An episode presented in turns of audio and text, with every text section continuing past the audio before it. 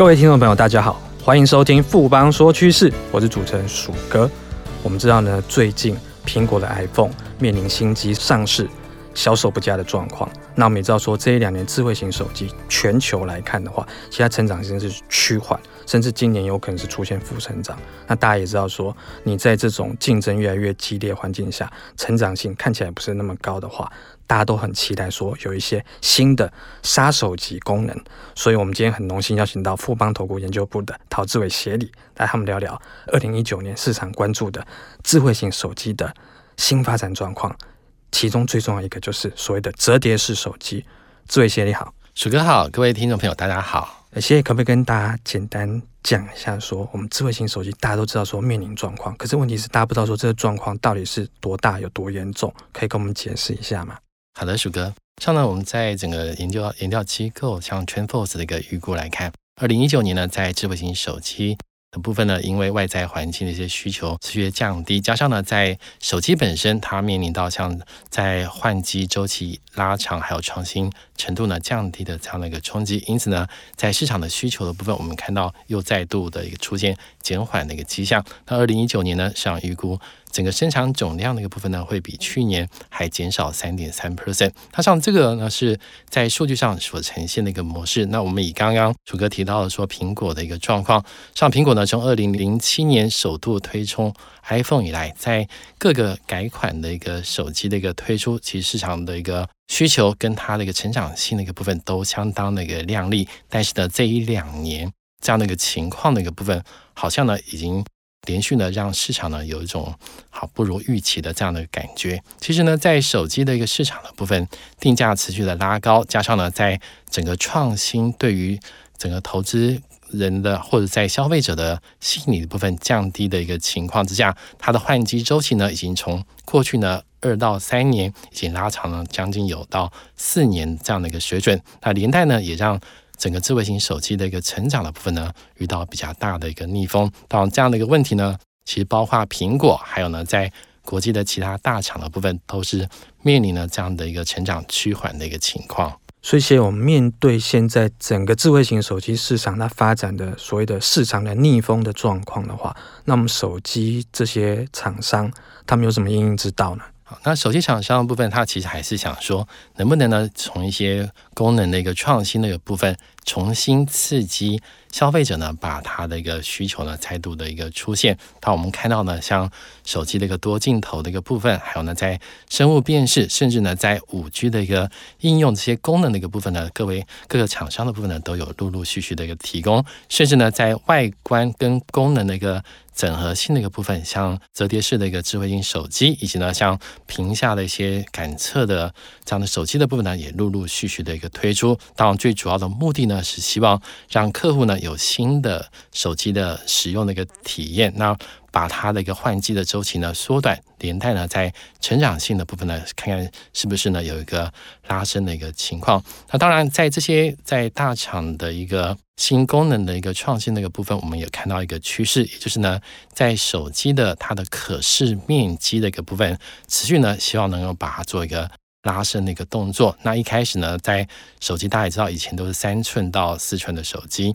那之后呢，在手机的一个尺寸的部分呢，持续的一个扩大。但是呢，扩大到六寸、七寸之后，其实以单手拿手机的一个状况而言，这个也没有办法再扩得更大了。好，后来呢，就变成说，是不是把在面板的部分往窄边框的一个方式去做一个发展，而且呢，进一步的发展之后呢，连全荧幕手机的一个部分都已经呢是各个厂商的一个选项。但是呢，它其实还是面临到同样的一个问题，因为手机越做越大，其实对于消费者而言，它反而是一个。相对不利的一个使用的一个方式，因此呢，在这一两年，我们发现，在客户的部分，希望说同样的一个手机，但是呢，它可以看到更大的荧幕，甚至呢，是不是说用什么方式可以让它变成像平板电脑这样子的一个可视的面积？因此呢，在这个概念的一个带动之下，我们也看到说，在折叠式荧幕手机的一个部分，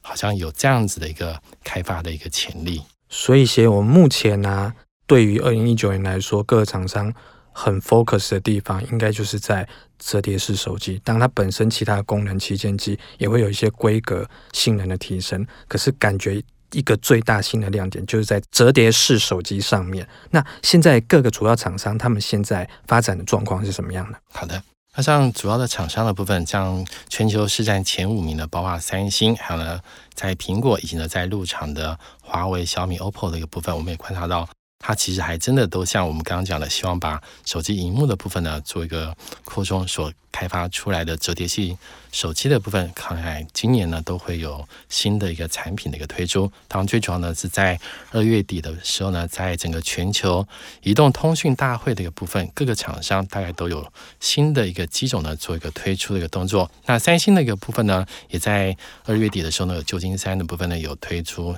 相关的一个折叠性的一个手机。入场方面呢，像大家关注的华为，当然最近新闻还是相当的一个多。它的第一款款的折叠性手机的一个部分，今年上半年推出的几率呢也相当的一个大。当然，这些手机的一个厂商的一个部分，其实考量点的一个方面呢，都想说未来如果新的手机可以这样的一个推出，在未之前的一些旧的一个机种的一个部分，其扩充性，还有呢在新的功能的部分，都可以跟其他厂商呢来做一个比。至于呢，在国内的消费者的部分，最关注的当然还是在苹果。那苹果呢，市场预估说到二零二零年，就是明年的部分呢，应该会推出折叠式的一个 iPhone。而且呢，这样的一个手机的部分，它是一个可以双向折叠的形式。那当然，如果呢真的推出来，其实我们也印证了我们刚刚讲的这个趋势的一个部分，主要的一个国际大厂的部分，大概都是站在同样的一个开发的一个步调上。我们除了就是手机有推陈出新之外，那我们知道说基础建设部分的话，五 G 包括韩国、美国，其他去年就开始有试商转，那今年就是正式全面性的尝试要普及五 G 这个部分。那五 G 跟所谓的折叠式萤幕手机这种新的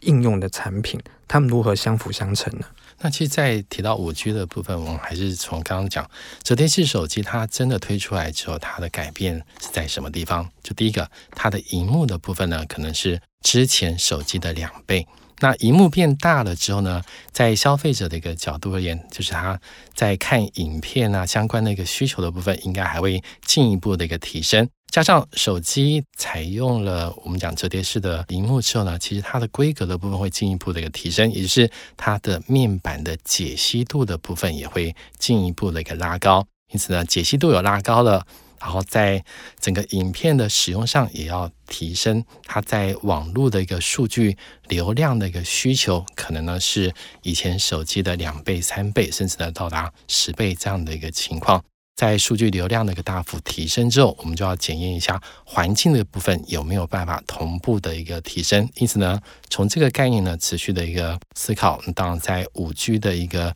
应用的一个部分，因为呢，它整个下载跟上传的一个速率的部分呢，比四 G 大幅的一个提升，加上呢，它的网络的移动性的一个部分呢，也比以前四 G 的技术的部分呢，大幅的提高。因此呢，这两种技术呢，其实是一个相辅相成，因为五 G 的网络的流量大幅的提升，那手机的一个部分呢，它应用的层面呢也持续的一个扩大，所以我们在整个频段它的趋势的一个发展的时候，都会呢把这两个呢当成一个相辅相成的一个技术呢来做一个看待。所以，其实我们简单讲，就是说，我们今年二零一九应该是可以把它定义成说可折叠荧幕手机的算是元年。那我们也知道说，单个产品。刚出来的时候，它的价格也贵，那初期的量一定不会大。可是我们看一下说，尽管刚刚的分析，看起来未来的商机反而是很大的。那我们这边对于整个市场的商机预估是什么样子呢？那市场商机的部分，就是刚刚鼠哥提到，它的单价的部分可能有一点高，因为三星之前传出来的消息，其实单一台手机可能换算成台币的话，就会超过六万块的这样的一个水准。它上呢，以这样的一个价格而言，在初期一定呢也会对于类似功能的一个手机的部分，它的量的部分没有办法做一个提升。不过呢，我们从在整个市场研调机构的一个预估来看。二零一九年呢，预估大概折叠手机的出货量还是呢有将近有七十万只的一个水准，而且呢，在未来两年就到二零二一年。市场呢已经乐观预估，可能会有超过三千万只的这样的一个出货量，也就是呢，短短的两年的时间，它的成长的幅度呢将近有四倍。那到二零二三年，可能在成长幅度会将近有七倍这样的一个幅度。也就是呢，在一开始当量的一个部分可能不会拉升的太高，因为价格在真的是贵了一点。不过呢，在两到三年。在整个技术比较成熟，单价的部分好，可以适度的一个下降之后，在折叠式手机的一个未来商机的一个部分，应该还是呢相当的一个乐观。那另外呢，我们从整个商机的一个角度来看，刚刚说提到是三到五年这样的一个产品，它的成长性应该是相当的一个可观。那这样的。带动之下，其实呢，我们会关注到几个主要的一个零组件，就是包括像面板的一个部分，还有呢，像面板一些零组件的部分，可能是未来呢市场关注的一个焦点。那面板里面呢，主要呢是跟 AMOLED 的一个相关的应用的部分，这边呢套用到折叠式手机，应该比例上应该是相对比较高，所以呢，市场也乐观预估，像 AMOLED 的一个面板出货量的部分。会从二零一九年大概一百四十万片，到二零二五年的时候呢，会成长超过五千万片的这样的状况。那年复合的一个成长率呢，将近呢有一百二十 percent。所以呢，跟面板相关的一个厂商的一个部分，还有呢，在一些零组件的一个商机的部分，未来呢，应该都还是相当乐观的一个看待。谢这边其实有提到说，因为你折叠荧幕的手机，那很大一个变革就是折叠荧幕本身嘛。那目前它主要技术的话，其实就是韩国三星跟大陆的那个京东方。那台厂当然有一些相关零组件的部分的话，这部分可不可以跟我们聊聊看？在面板的话，其实大家关注就是刚刚提到的三星跟京东方的一个部分。如果纯粹呢以供应件或者呢在台厂的一个商机而言，我们可能从几个面向来做一个判断。那其中呢在面板方面，国内呢有相关的一个厂商的部分，就是友达跟群创。虽然呢没有实际上的一个产品推出，不过因为单纯以面板而言，这边都是有相关性的一个厂商。那在零组件的一个部分呢，其实主要呢看待呢是像面板材料的部分，像偏光板的成美材啊、明基材的部分。那另外呢，在软板厂像台郡、臻鼎、KY 的一个部分，都是呢在未来在开发 MO 类或者呢相关的折叠式面板的零组件的时候呢，市场关注的一个焦点。那在面板的其他的材料的一个部分，在触控贴合的部分的，GIS 以及 TPK 的一个部分，还有呢像奇邦啊、易华电这些附晶封装的一个厂商，都是呢我们在最近市场这个题材持续发酵的一个过程之中，曾经呢被别人提到的一些投资的一个商机。那另外呢，除了面板以及面板相关的零组件之外，因为折叠式手机的一个应用的一个部分，其实跟我们以前的手机还是有一些不同，所以呢，在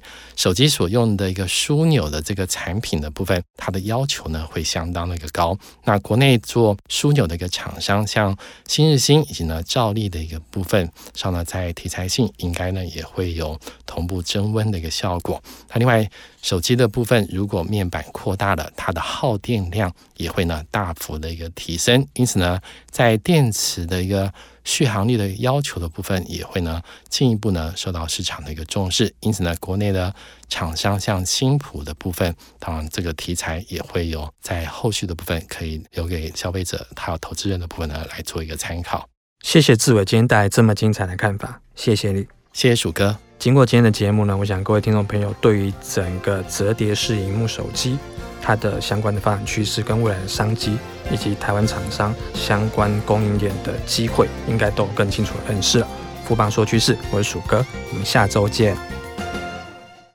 好正，好正，好正啊！你垂涎权证，心动却不敢行动吗？富邦权证真正好正，委卖波动不调降，不被吃豆腐，百张实单好给力，不会卖不掉，提供回收好贴心，不吃龟苓膏。富邦专属权证网站，电子下单资讯同步更好掌握，投资要人帮，权证找富邦。权证为高杠杆投资商品，有机会在短期间获得极高报酬或蒙受权利金的损失。购买前请先了解相关风险及详阅公开说明书。本公司经目的事业主管机关核准之许可证照字号为经管证总字第零零零七号。